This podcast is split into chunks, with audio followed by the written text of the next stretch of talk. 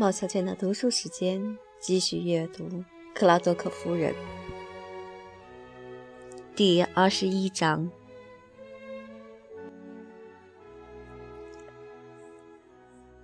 波莎怒气冲冲地走回家，心里很清楚自己刚才撤销的命令确实是爱德华下的，但很高兴找到时机解决了权力问题。他好几个小时没见到他了。他进来对他说。我说波莎，你到底为什么要阻止那些工人砍倒卡特田里的山毛榉？你耽误了整整半天工。我本来打算明天派他们去干其他活的，现在我只能把这些事留到星期四做了。我不同意砍倒山毛榉，所以我制止了他们。这些树在本地无与伦比，居然瞒着我砍掉了一棵，太恼火了。你做这样的事情之前，应该来问问我，宝贝儿。每做一件事之前，我不可能都跑来问你吧？土地是你的还是我的？爱德华笑了，你的。但是我比你更清楚如何管理，你横加干涉太愚蠢了。波莎气得满脸通红。以后，我希望我的意见得到尊重。你对我说过几万次了，凡是我觉得合理的，尽管放手去做。嗯，我改变主意了。太晚了，你让我把缰绳握在自己手里，我打算牢牢地抓紧。波莎的血往上冲，差点控制不住自己的舌头，说他可以像打发一个雇佣的仆人一样把他打发掉。爱德华，我希望你明白，我不希望那些树被砍掉。你必须告诉那些工人，你弄错了。我不会那样对他们说的。我并没有准备全部砍掉，只是其中的三棵而已。我们不需要那些树。第一，树荫会阻碍庄稼的生长；如果没有它们，卡特的地会是我们家中最好的一块。其二，我们需要木材。我不关心什么庄稼。如果你需要木材，可以买。这些树已经有一百多年的历史了，要砍掉它们，我宁愿自己去死。把山毛榉种在灌木丛里的人，是我一生中听到的最笨的蠢驴。在灌木中种任何树都够糟糕的，但是山毛榉是最糟糕的。嘿，它滴水，滴水，滴水，滴个没完。在它们下面，什么东西也长不成。多年以来，庄园到处都是类似的情形。为了弥补你的先辈的过错，我得花上一辈子的时间。人类情感的其中一个令人好奇之处在于，即使是最卑贱的奴仆，也几乎不会允许感情干预到自己现实中的事情。一个男人为他生活中的职业而多愁善感，听起来就像扒窃自己的钱包一样不正常。爱德华一生都在和土地交流，很可能对大自然怀有某种感情。通俗的情节剧中，哀婉的台词会让他嗓子发痒、鼻子堵塞。在文学领域中，他为身份高贵、弱不禁风的女主角儿伤怀，为身材伟岸、心柔肠柔软的男主角儿悲伤。但一涉及生意，就成了另外一番情景。为了美学上的原因，要求一个农场主保留林间空地，这样的情怀太荒唐了。倘若可以使农场的利润飙升，他宁愿让广告大亨们在他庄园最美的地方竖起大标牌。波莎说：“你可以任意评价我的祖先，但是请你尊重我。土地是我的，我拒绝让你破坏它。这不是搞破坏，这是正确的事儿，应该去做。你很快就会习惯看不到那几棵该死的树。”而且我也告诉你了，我只是想砍倒三棵而已。我会吩咐他们明天去砍完的。你是执意要完全无视我的存在？我要做正确的事。如果你不同意，我很抱歉地告诉你，我还是会吩咐下去的。我会命令工人不准做这件事的。爱德华笑了。那么你只是在自取其辱。你倒可以试试下达一道和我相反的命令，看他们会听谁的。波莎尖叫一声，他勃然大怒，四处环顾，想寻找可以扔的东西。他想砸他。他站在那儿，沉着冷静，觉得事情挺有趣的。我觉得你肯定疯了，你在尽一切努力毁掉我对你的爱。他的情感波动太过剧烈，一时说不出话来。他的感情就到这个程度而已，他必定完全藐视他，这就是他卑微的贡献出去的爱情带来的结果。他自问能做什么，但答案是除了投降，什么也做不了。他心里和他一样明白，如果他的命令和他不符，工人肯定不会执行的。他也毫不怀疑，他说到做到，那样做是他的骄傲。那一天余下的时光里，他只字不言。第二天早上，爱德华准备出门时，他问他打算怎么处理那几棵树。哦，我还以为你把这事儿给忘了呢。我打算照我昨天说的做。如果你把树砍倒，我就离开你去玻璃姑姑家，然后告诉她你想要月亮，但我却狠心不给你。他只会笑话你的。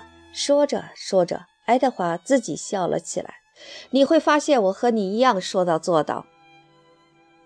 午餐前，他去了一趟卡特的田地，那些工人还在干活，但第二棵树已经被砍倒了。第三棵，毋庸置疑，今天下午肯定会被解决掉。工人看着他，他心想，他们肯定在暗笑。他定定地站住，看了他们好大一会儿。以便彻底的消化这个羞辱，然后他回到家，写了一封信给莱伊小姐。我亲爱的玻璃姑姑，几周以来，我一直感觉极为不舒服。可怜的爱德华吓坏了，总是烦我去城里看看专科医生。他催促得很急，好像想摆脱我一样。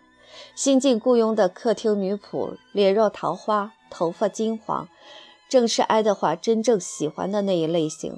我已经心生妒意了。我还想，拉姆塞医生对我的情况只是捕风捉影。我没有特别想断绝此生的念头。为了慎重起见，我认为看看专科医生比较好，至少他会改变我的药方。我已经服用了数加仑的铁剂和奎宁了。我特别担心我的牙齿会变黑。我的想法和爱德华完全一致。那位可怕的莱尔夫人称我们是一对蜂鸟，意思是鸳鸯。爱德华颇为鄙视他的自然知识。我感激地答应了他的愿望。如果你能收容我，我会在你方便的时候尽早去你那儿。爱你的波莎。爱德华很快就回来了，神色一派洋洋自得，还偷偷地瞄了波莎一眼。他自以为聪明神武，差点笑出声来。如果……他没有在举止中保持老实沉重的习惯，肯定会吐出舌头以示轻蔑。兄弟，和女人打交道，你得意志坚定。这个道理好比骑马，当你想跨越藩篱时，只需夹紧双腿，不要妨碍他们。但是要注意保持对他们的控制，否则他们会脑袋发热。一个男人应该永远让女人明白，他牢牢地掌握着她。波莎沉默不语，午饭粒米未进。她坐在丈夫的面前，想不通为什么她愤恨交加的时候，他还能没心没肺地吃得很香。然而他下午就恢复了食欲，去厨房大吃三明治，以便晚上不碰任何食物。他希望这样可以让爱德华注意到他绝食了，然后会为此慌乱和抱歉。但他把两人份的食物一扫而光，完全没留意妻子没有吃任何东西。晚上，波莎上床睡觉时反锁了卧室的门。爱德华不一会儿就上来了，试图开门。他发现门锁了，于是拼命敲打，喊他开门。他没有理会。他加大了敲门的力度，摇动着门把手。他大声喊道：“我想单独享用自己的房间。我生病了。”不要尝试闯进来。什么？那我睡哪儿？哦，你可以睡其他的房间里。胡扯！他停止叫嚷，用肩膀抵住门，往里推。他身强体壮，一下就把旧铰链弄断了。他笑盈盈地走进卧室。如果你想把我堵在门外，至少应该搬一些家具过来，把门堵上。波莎不愿意轻描淡写地解决这件事。我不想和你睡在一起。如果你要进来，我就出去。哦，不，你不会的。波莎起身穿上睡袍。我会在沙发上过夜的。我不想再和你争吵或者打闹。我已经写信给波利姑姑了，后天我就去伦敦了。我正准备建议你换个环境呢，对你有好处。我觉得你有些神经质。他嘲讽地看了他一眼，在沙发上躺下说：“你关心我的神经，真是太感谢了。你真的打算在那儿睡？”他边说边爬上床。看来如此，你会发现沙发上冷得可怕。我宁可挨冻，也不要和你睡在一起。明天早上你就鼻塞了，但我敢说，一小时后你就回心转意了。我要关灯了，晚安。波莎没有回答。没过几分钟，他就恼火地听到了他的鼾声。他真的能睡着？难道他真的不在乎妻子拒绝同床？难道他对他离家出走也无动于衷？他睡得这么安稳，真无耻！他喊了一声：“爱德华。”没有回应，但他简直无法相信他居然在睡觉。他甚至无法闭上眼睛。他肯定在装睡，故意气他。他想过去抚摸他，但又担心他爆发一阵大笑。他的确觉得寒冷无比，把毛毯和衣服都往身上盖。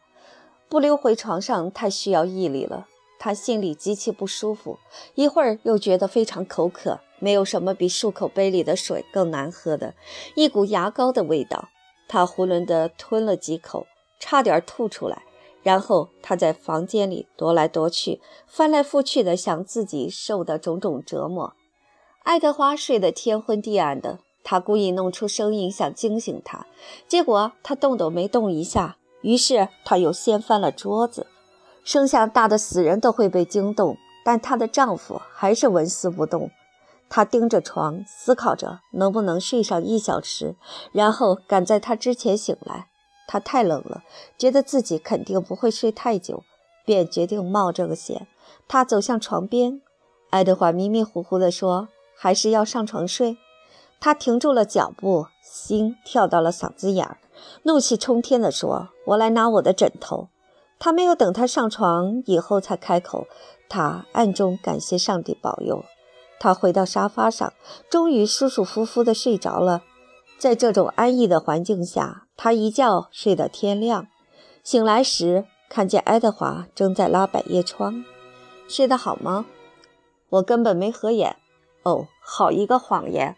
我观察你一个小时了。如果你非得这么说，那我承认闭目养神了大概十分钟。